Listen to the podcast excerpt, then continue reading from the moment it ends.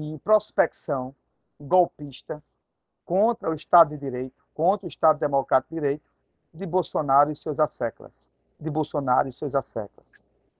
E o que eu achei, achava e achei interessante é que durante todo o tempo, essas mesmas figuras, quando foram depor no dia 8 de janeiro, negavam categoricamente que existisse algum ato de conspiração contra a Constituição e contra o Estado Democrático de Direito. Essas mesmas pessoas afirmavam claramente, naquela fatídica reunião de julho de 22, que o resultado das eleições só serviria, só serviria se eles ganhassem as eleições. Em nenhum momento poderia ser o contrário. Tanto é que o general Heleno, o ancião general Heleno, né, o, general Heleno de reserva do Exército, como dizia Magno Malta, general Heleno, general Heleno, disse que tinha que virar a mesa. Fora também né, os assessores do campo militar, né, do próprio Jair Bolsonaro, e, consequentemente, o Jair Bolsonaro, que nas imagens deixa bem claro que está ao lado lá do seu vice, o Braga Neto. O Anderson Torres, que foi também ministro de Justiça, que depois foi preso, que depois foi secretário de Segurança Pública e que não agiu nada, correu, foi embora no dia 8 de janeiro. Todos esses, todos esses e outros que ah, foram presos aí durante essa semana pelo Supremo Tribunal Federal, né, baseado em provas, provas legais, circunstanciais e legais, deixaram bem claro que, de fato, existia sim uma prospecção, existia, existia sim toda uma organização, uma arquitetura para o golpe. Mas, pasmem, nós tivemos muita sorte. Você sabe qual a sorte que nós tivemos? Que eles criaram provas contra si mesmos. E eles conseguiam ser muito burros. Eles eram bastante ignorantes, eram burros demais. E foi a sorte nossa, do povo brasileiro. Essa é a grande verdade. Porque senão nós estaríamos hoje sob a tutela de um Estado ditatorial de regime militar. De regime militar. Não tenho sombra de dúvida sobre isso. E aí você pode até contestar, não, não teve nada, então vamos acabar com isso. Você pode até dizer, eu queria um regime ditatorial, por isso que eu apoiei. Aí sim, eu concordo. Se você queria esse regime, esse regime estava sendo sim prospectado. Esse regime sim estava sendo arquitetado. Mas se você entende que o Estado Democrático de Direito e a democracia, ela é livre naquelas suas nuances, ela te dá o livre direito de ir vir, ela te dá o livre direito de expressão, desde que não é, agrida a própria Constituição e não agrida o próprio direito de expressão do outro, ela sim é o melhor modelo para se viver. Agora, se você escolheu, como muitos diziam, ah, era bom uma ditadura, se você for por esse caminho, então é esse caminho que você estava aprovando. Não tenho sombra de dúvida sobre isso. Porque existe gosto para tudo. E se você achava que esse caminho era o melhor, então, consequentemente, você vai aqui estar né, dizendo que foi favorável. Mas aqueles que defendem, defendem o Estado Democrático de Direito sabem claramente que aquilo ali era toda uma conspiração para ter um golpe. E quando o general Heleno deixou bem claro, e ainda disse mais, se você achava também que a ABIN paralela também era mentira, o próprio general Heleno né, confirmou isso também, só não falou porque o próprio Bolsonaro disse os detalhes. General, os detalhes o senhor conversa comigo numa sala privada sobre essa, as ações da ABIN. Ficou claramente o que tudo que vem se investigando até hoje. Então, está aí o batom na cueca. Não existe mais do que é, provas cabais, né? não existe mais nenhuma, nenhuma dúvida sobre as provas cabais que foram é, é, mostradas ao Brasil, que foram mostradas nacionalmente. E de ontem para cá, saiu sim.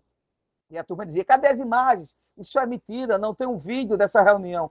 Foi mostrado um vídeo claramente, né? e o um vídeo na íntegra. Se você vai na internet, você vê tudo o que aconteceu ali. E vejam só, né? eles, a, até os que estavam lá participando da reunião, perguntavam: isso está sendo gravado? Porque sabiam que aquilo ali ia demonstrar claramente né, efetuar provas contra si mesmo.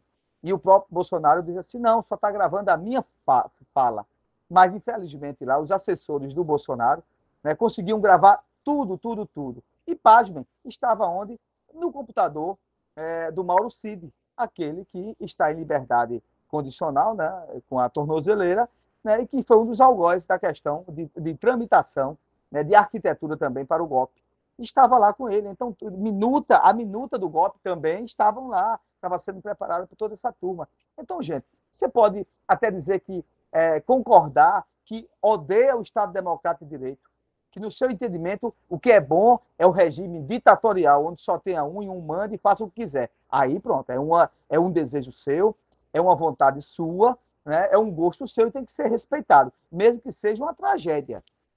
Agora, você dizer que não houve, não tem mais como dizer que não houve, porque as provas estão aí.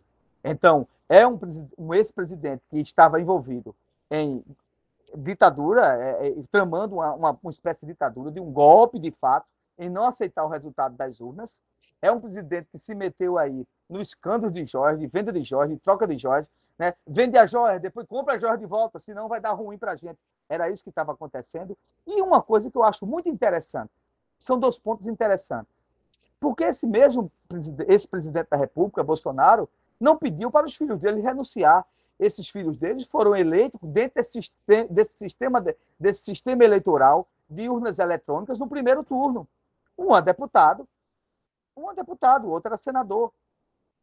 Ou, se não acreditava, o senador também renunciava, porque ele foi eleito lá no, no, no ano é, é, de 2018, não é verdade? Em 18, também pelas urnas quando foi senador. O Bolsonaro, quantas vezes não foi deputado federal? O filho dele, vereador, lá em Recife, é, lá em, no Rio de Janeiro, ia dizer Recife, não, no Rio de Janeiro, foi, foi eleito também com essas urnas. Quer dizer que as urnas só servem quando elas servem a mim, aos meus propósitos.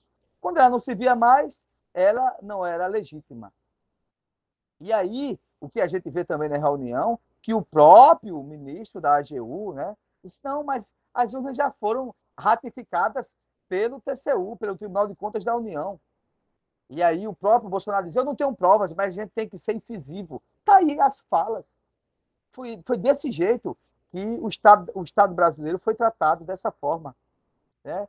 Em reuniões é, é, desastrosas, em reuniões conspiratórias. E aí, pasmem. Aí você pergunta, o que é que o Valdemar Oliveira, presidente do PL, tem a ver com isso? Vocês estão esquecidos que o próprio PL, através de Valdemar Oliveira, né, aceitou a pressão de Bolsonaro e entrou com ação para anular o resultado das eleições. E vejam só, pasmem, era para anular justamente o resultado das eleições das urnas, das urnas que o Lula ganhava no Nordeste. E as do Centro-Oeste e as do Centro-Oeste e do Sul do país, estas sim deviam ser preservadas. É era essa a ação que o PL queria. É, tira as urnas que o Bolsonaro não foi é, é, eleito retira todo. Então, a maioria dessas urnas era do Nordeste. Era como, era como se nós, do Nordeste, nossos votos não serviriam para nada. Agora, engraçado, e aí houve uma decisão muito importante, uma decisão muito importante, né, inteligente do próprio Alexandre de Moraes na época, que presidente do TSE disse, tudo bem, a gente pode até acatar o seu pedido, mas você também inclua todas as urnas do primeiro turno. Aí mexeu nos brios, sabia claramente por quê. Ia e anular as, as eleições dos deputados do PL, dos deputados ligados ao Bolsonaro, de governadores ligados ao Bolsonaro. Não! Eu só quero que anule só o resultado das eleições para presidente. Espera aí, o software da urna era unificado, era um só. Como é que você ia anular um ou outro? Ah, vocês queriam anular? Então, só o segundo turno? Então vamos anular o processo todo, porque as mesmas urnas do primeiro eram as mesmas urnas do segundo. Então está aí, as provas cabais, o batom na cueca, apareceu. E o que, é que a gente deixa claro sobre isso? Se você achava que não existiam as provas, se você achava que não existia o batom na cueca, ele apareceu. Infelizmente, infelizmente, repito, eles eram os incompetentes, porque nem para golpe serviam, nem para golpe serviam. E pasmem, né? E veja só, e, o, e durante os pedidos de busca e apreensão e de, de prisão é, solicitados pela Polícia Federal e autorizados é, pelo Supremo Tribunal Federal, foi o que aconteceu. Até tínhamos aí um tenente-coronel do Exército, que quando chegou à Polícia Federal, ele simplesmente desmaiou. Ainda bem que ele desmaiou. Era assim, e é assim, que o nosso Exército tão brioso tinha aí a coragem desses homens. Só eram corajosos quando estavam nos seus redutos. Quando chega a justiça de fato, quando a verdade chega de fato, eles tremem na base, ou negam, ou dizem que não foi com eles. Então, se você achava que não existia batom na cueca, o batom na cueca apareceu. As provas e as imagens estão, estão aí.